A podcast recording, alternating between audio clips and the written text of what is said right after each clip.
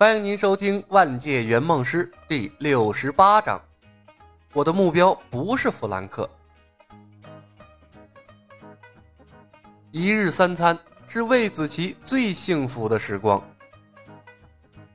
李牧不停的用共享给他刷状态，所以只要李牧精神饱满，他连困都不会困，更不用说呀睡觉了。尤其是李牧。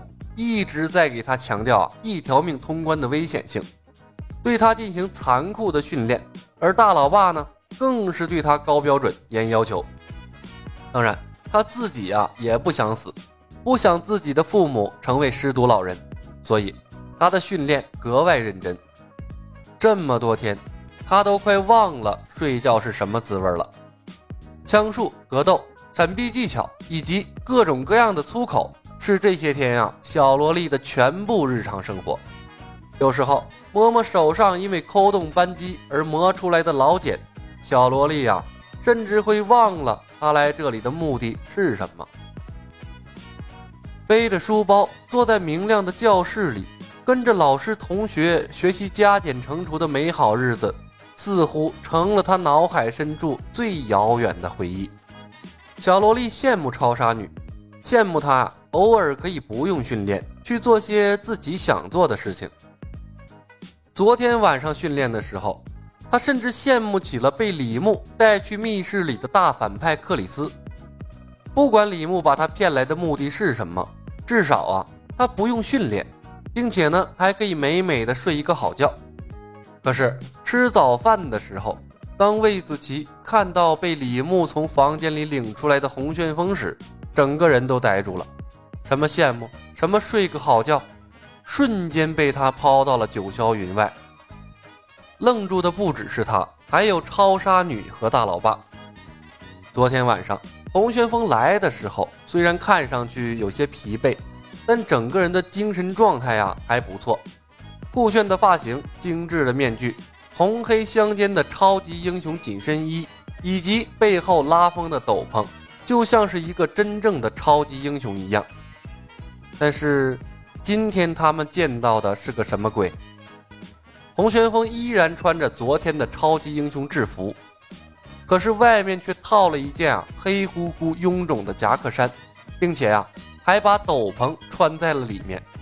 黑色的面具仍然戴在他脸上，精心打理过的假发套软趴趴的垂在两鬓，苍白的脸色好像是一个晚上都没有睡过。这让洪旋风看上去就像是一个纵欲过度的非主流战士啊！对不起，尤其是他的怀里竟然…… 对不起，尤其是他的怀里竟然还抱着一个小音箱，播放着圣洁的梵音。他昨天晚上，他昨天晚上经历了什么？好好的一个黑二代，为什么变成了这一副？他昨天，他昨天晚上，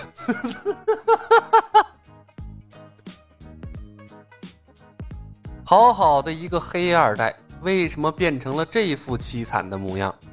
再给他一个碗，他都能直接去广场上要饭了。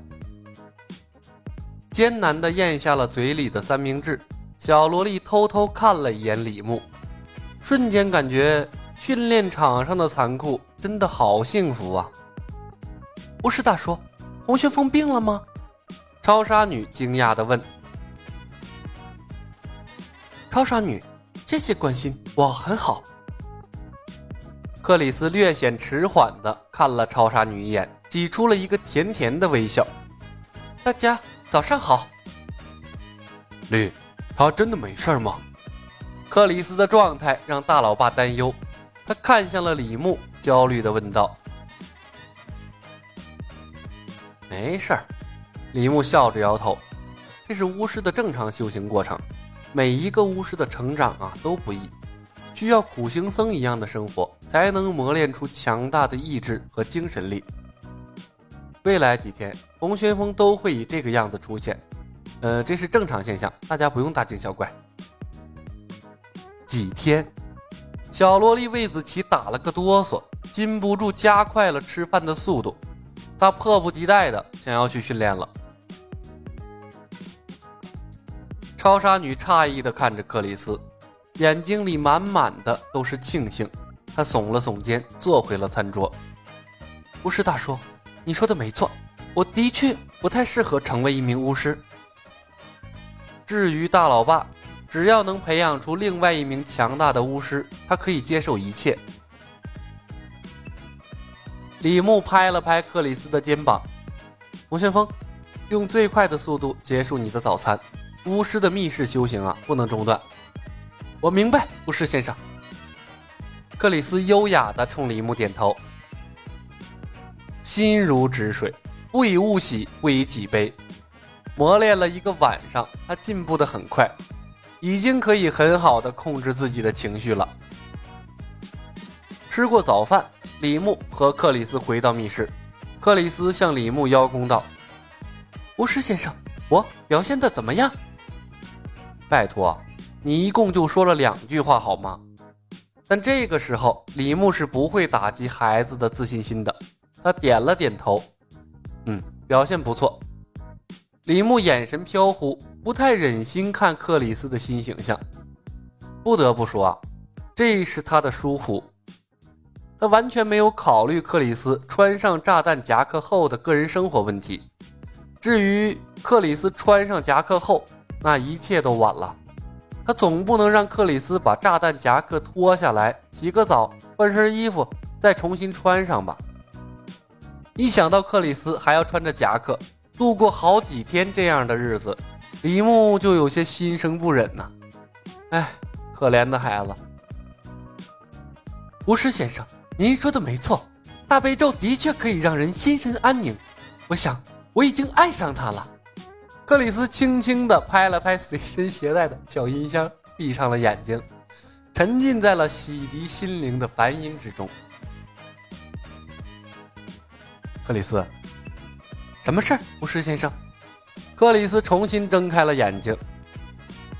呃，告诉你一个很不幸的消息。巫师先生，您请说。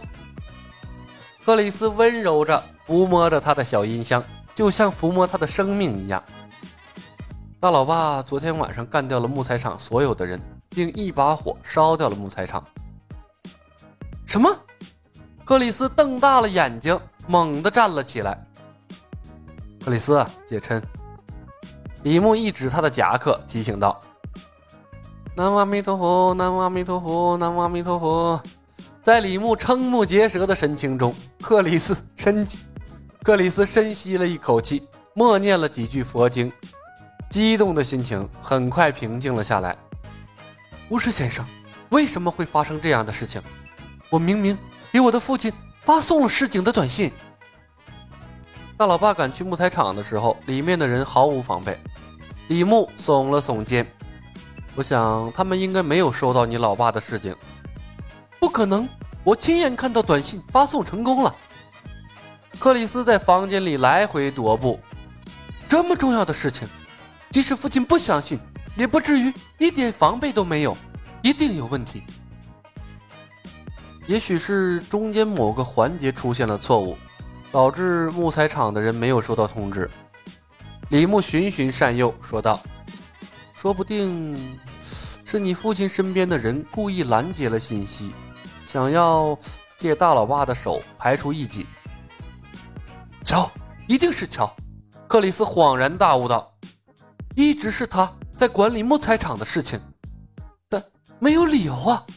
我我小的时候他就跟在我父亲身边，他他不可能背叛我父亲的。这种事儿怎么说得清楚？李牧摊手。这种事儿怎么说得清楚？李牧摊手。说不定是某批货出了问题，说不定他想另起炉灶。克里斯，没有人愿意一直屈居人下。大老爸要去木材厂杀人，也许正是乔消灭罪证的好机会。哦，你说的没错，巫师先生。克里斯沉默了片刻，懊恼地抱住了脑袋。哦不，乔一定出问题了，我父亲有危险。巫师先生，请请让我用一下手机。乔在你父亲身边，弗兰克不会仅凭一个短信就相信他的老伙计背叛他的。李牧悠悠的回答：“哦，那怎么办？”克里斯绝望的问道。“我不能眼睁睁的看着我我的父亲被他一直蒙骗下去，可以把他骗出来啊！”李牧把手机丢给了克里斯，道：“告诉你父亲，说你需要一些支援，让你父亲安排信得过的人来和你接头。”好主意！克里斯高兴地接过了手机，可转瞬他想起了什么似的，一脸的狐疑看向李牧：“巫师先生，您为什么要帮我？”李牧笑了笑：“克里斯，不管我怎么对你，但我的目标从来不是弗兰克。我昨天就告诉过你的。”好的，本集已经播讲完毕。感谢您的收听。